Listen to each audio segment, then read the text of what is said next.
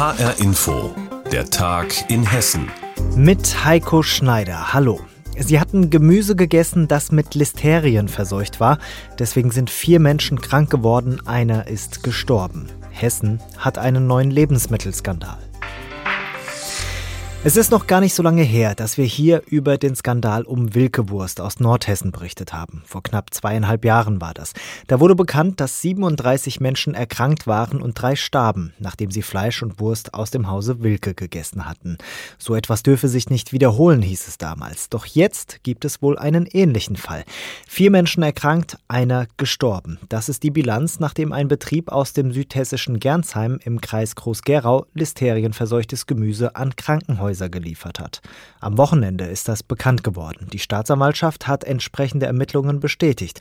Oberstaatsanwalt Robert Hartmann hat dem HR gesagt, das Fachkommissariat vernimmt erstmal Zeugen, die hoffentlich Auskunft darüber geben können, wo wird denn überhaupt hingeliefert, an welche Firmen wird geliefert oder an welche Endabnehmer wird geliefert. Des Weiteren schauen wir natürlich ja, nach dem Stamm der Viren, äh, die analysiert werden. Um was handelt es sich hierbei für Viren und ist es denn möglich nachzuweisen, ob auch bei dem verstorbenen Mensch diese Viren zum Ausbruch gekommen sind. Und während diese Ermittlungen noch laufen, gibt es prompt Kritik an Hessens Verbraucherschutzministerin Priska Hinz von den Grünen.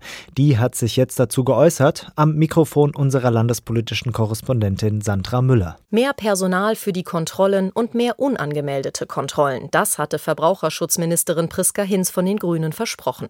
Ihr Ministerium bekam zudem per Gesetz die Möglichkeit, Selbstkontrollen in den Betrieben anzuordnen, sollte das für nötig betrachtet werden. Alles Lehren aus dem Wilke Wurstskandal. Doch offenbar helfen die besten Konzepte nichts, wenn sie nicht mit Leben gefüllt werden, so die Ministerin heute. Wenn man sieht, dass ein Betrieb schon Mängel hat, dann muss man mehr reingehen, muss man öfter kontrollieren und im Zweifel auch die Taskforce äh, bitten, mitzugehen. Dann kann man nicht weggucken und äh, den Betrieb zwei Jahre lang nicht kontrollieren. Die Taskforce Lebensmittelsicherheit sollen die Kreise eigentlich anfordern, wenn sie mit den Kontrollen überfordert sind. Im Kreis Groß-Gerau gab es diese Überforderung offenbar, denn wegen der Corona-Pandemie sei Personal an die Gesundheitsämter abgestellt worden.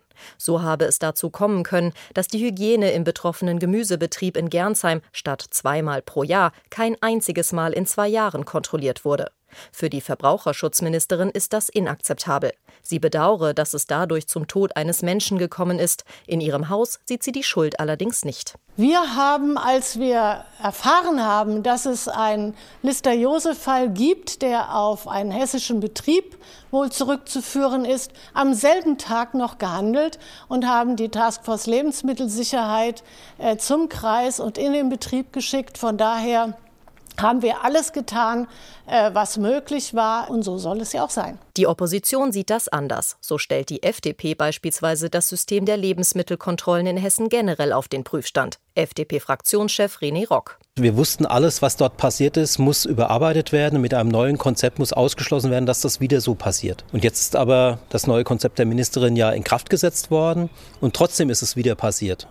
Und äh, von daher muss man natürlich jetzt auch die Frage stellen, wo ist die Verantwortung der Ministerin? Die FDP fordert von Priska Hinz deshalb mehr Antworten. Einen entsprechenden Antrag im Ausschuss habe die Fraktion schon gestellt, so Rock. Danach wolle man das Verhalten der Ministerin bewerten. Die SPD ist da schon einen Schritt weiter. Sie findet, die Ministerin habe aus dem Wilke-Skandal nichts gelernt. Und das, obwohl Hinz als Konsequenz aus den Vorfällen 2019 mehr Verantwortung an sich gezogen habe, um die Kommunen zu entlasten. SPD-Fraktionssprecher Christoph Gehring. Sie muss sich sehr gut überlegen, ob sie der Verantwortung, die sie als Ministerin trägt, gerecht geworden ist. Und ähm, in früheren Zeiten gab es an der Stelle, wenn ein Politiker, eine Politikerin zur Erkenntnis kommt, ich bin meiner Verantwortung nicht gerecht geworden, äh, das Instrument des Rücktritts. Das ist in Hessen ein bisschen aus der Mode geraten. Die Verbraucherschutzministerin weist diese Forderung von sich. Ganz ohne personelle Konsequenzen könnte der neue Lebensmittelskandal aber dennoch nicht bleiben. So hatte der Landrat des Kreises Groß-Gerau bereits angekündigt, man könne derartige Konsequenzen nicht ausschließen. Nach dem Skandal um listerienverseuchtes Gemüse aus einem Betrieb im Kreis Groß-Gerau hat Hessens Verbraucherschutzministerin Priska Hinz Kritik zurückgewiesen. Die Details dazu hatte Sandra Müller. Es sollte wieder ein schönes Osterfeuer werden, endlich, nach längerer Corona-Pause in Diemelsee-Wirmichhausen. Doch dann kam es zur Katastrophe in dem kleinen nordhessischen Dorf. Zahlreiche Helfer waren gerade damit beschäftigt, den Holzstapel für das Feuer aufzuschichten, als die rund 20 Meter hohe Konstruktion zusammenbrach. Ein Mann starb, sieben weitere wurden verletzt. Passiert ist das am Ostersamstag. Jetzt ermittelt die Polizei in Diemelsee-Wemichhausen. Und dort war auch HR-Inforeporter Till Möller. Und ihn haben wir vor dieser Sendung gefragt, wie die Lage ist an der Unglücksstelle. Immer noch ein bisschen chaotisch, würde ich sagen. Viele Baumstämme liegen hier noch rum, die offenbar Teil des Osterfeuers werden sollten. Ein Getränkestand sehe ich hier, ausrangierte Möbel. Also es sollte eine schöne Sache werden, das merkt man. Umso tragischer dann, dass beim Zusammensturz des Feuerholzes ein Mensch ums Leben kam und sieben weitere verletzt wurden. Ähm, hier an der Unglücksstelle sieht man auch noch Überreste der Rettungsmaßnahmen. Eine verbeulte Leiter liegt hier rum und jemand hat schon Blumen dagelassen und eine Kerze angezündet und einen Stein sehe ich hier auch schon mit der Aufschrift für einen guten Freund. Also man kann sich die Tragik der Ereignisse kaum vorstellen. Wir haben unseren Reporter außerdem gefragt, wie genau das Ganze denn überhaupt passiert ist. Ja, hier im, im, Ort, da macht die Landjugend das Osterfeuer und äh, die haben hier lange Baumstämme um einen im Boden verankerten Stamm aufgestellt. Bis zu 20 Meter ragt das dann äh, in die Höhe. 30 bis 40 Menschen waren äh, daran beteiligt oder haben mitgeholfen und dann ja fällt aus bisher ungeklärter Ursache das Ganze zusammen äh, und begräbt sieben Menschen unter sich äh, und ähm, ein 31-Jähriger kommt dabei ums Leben. Die anderen werden teils schwer verletzt, sind aber mittlerweile außer Lebensgefahr. Diemelsee-Wirmichhausen ist ja ein kleines Dorf. Gefühlt kennt da jeder jeden. Wie geht es den Menschen dort jetzt? Dazu nochmal Till Möller. Ich nehme mal an, sehr schlecht. Also die Stimmung hier ist, ist gespenstisch. Äh, kaum jemand ist auf der Straße und ähm, fast niemand will mit uns sprechen. Also mir scheint, der ganze Ort steht noch unter Schock. Klar, hier leben rund 370 äh, Einwohner und viele davon haben beim Aufbau geholfen, sind vielleicht sogar Zeuge des Unglücks geworden oder haben bei den Rettungsmaßnahmen geholfen. Ähm, ein 31-Jähriger ist ums Leben gekommen. Äh, die Verletzten, die sind zwischen 15 und 27 Jahre alt, also auch noch sehr jung. Klar, und in so einem kleinen Ort weiß eigentlich fast jeder, welche Familie jetzt trauert, wer betroffen ist. Und die Anteilnahme ist sicherlich groß. Wir haben unseren Reporter außerdem gefragt, die Polizei ermittelt jetzt. Gibt es da schon neue Erkenntnisse? Genau, also die Kriminalpolizei in Korbach hat übernommen. Äh, das ist immer so, wenn jemand auf nicht natürliche Weise ums Leben kommt. Ähm, man will auch noch sichergestelltes Videomaterial des Vorfalls auswerten. Aber im Moment, Stand jetzt, geht man noch von einem tragischen Unfall aus. Nichtsdestotrotz, was sich die Beamten sicherlich auch ansehen werden, ist, wie hoch war diese Holzkonstruktion eigentlich, bevor sie eingestürzt ist und was genau war eigentlich genehmigt von den Ordnungsbehörden und passt das dann zusammen. Aber wie gesagt, im Moment deutet noch nichts auf ein Fremdverschulden hin. Bei einem Osterfeuerunglück sind in Diemelsee sieben Männer verletzt worden, einer ist gestorben. Die Polizei ermittelt jetzt, wie es zu dem Unglück kommen konnte. Dazu sollen auch Fotos und Videoaufnahmen ausgewertet werden. Der Schock im Ort sitzt jedenfalls noch tief. Informationen aus Diemelsee waren das von Till Müller. In der hessischen Linkspartei soll es über Jahre hinweg zu sexuellen Übergriffen gekommen sein. Jetzt hat sich dazu die Wiesbadener Staatsanwaltschaft geäußert. Ein Sprecher hat erklärt, es habe in der Vergangenheit mehrere Ermittlungsverfahren gegen Vertreter der Linken gegeben. Darüber haben wir vor dieser Sendung mit unserem landespolitischen Korrespondenten Andreas Meyer-Feist gesprochen und wir haben ihn gefragt, was ist aus diesen Ermittlungsverfahren geworden? Die Staatsanwaltschaft sagt, sämtliche Verfahren seien wieder eingestellt worden. Ein hinreichender Tatverdacht habe sich nicht ergeben. Der Spiegel hatte berichtet, dass es sich dabei um Vorwürfe der Körperverletzung, Beleidigung und Nötigung gehandelt haben soll. Der geschäftsführende Landesvorstand der Linken hatte erklärt, Ende November 2021 Kenntnis von einigen Fällen bekommen zu haben. Und unter anderem von den Anschuldigungen einer jungen Frau, die zum Zeitpunkt der Vorfälle noch minderjährig gewesen sein soll. Im Zusammenhang mit den Vorwürfen sexualisierter Gewalt bei der hessischen Linken hat die Staatsanwaltschaft erklärt, dass alle Verfahren eingestellt wurden. Informationen waren das von Andreas Meyer-Feist.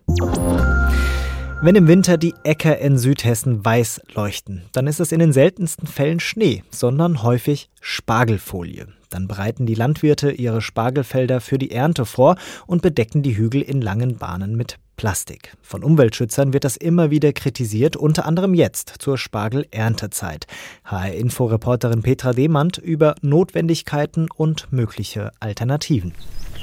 Leise flattert die weiße Folie in der lauen Frühlingsluft. Hinten auf dem Feld haben Erntehelfer Teile der langgestreckten Spargeldämme abgedeckt.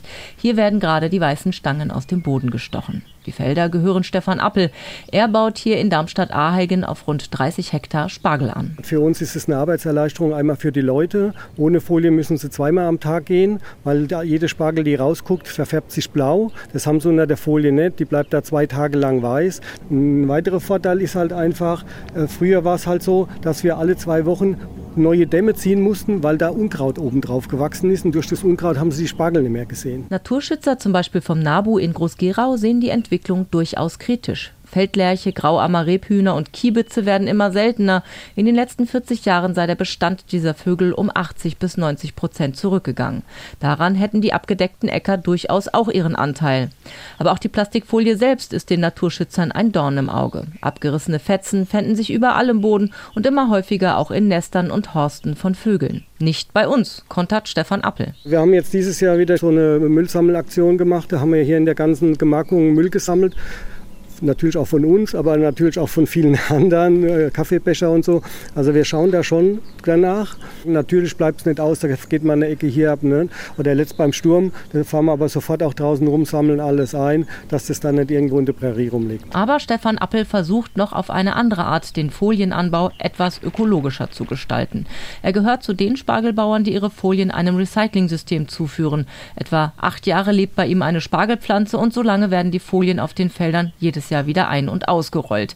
Danach werden sie grob gesäubert, zusammengepackt und zum Foliensammelplatz des Projekts Erntekunststoffe Recycling Deutschland in Groß-Gerau gebracht. Boris Emmel ist der Systemverantwortliche für das Folienrecycling. Das Material wird geschreddert, dann in einem mehrstufigen Waschprozess gereinigt und dann im letzten Schritt wieder eingeschmolzen wo dann Kunststoffpellets wiederhergestellt werden. Aus denen die Folienhersteller dann wiederum neue Spargelfolien machen könnten. Stefan Appel hat bei seinem Anbieter allerdings noch kein solches Angebot gesehen.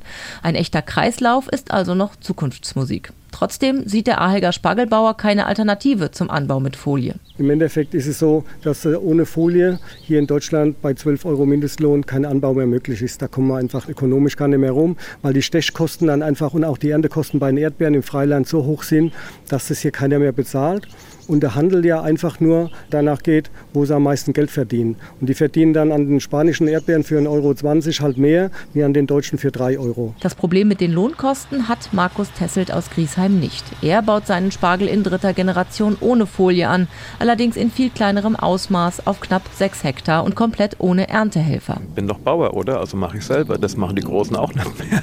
Die hocke im Büro. Dass die Kollegen expandieren und auf Folie setzen, dafür hat er allerdings schon Verständnis. Wenn ich jünger wäre, würde ich es wahrscheinlich auch machen.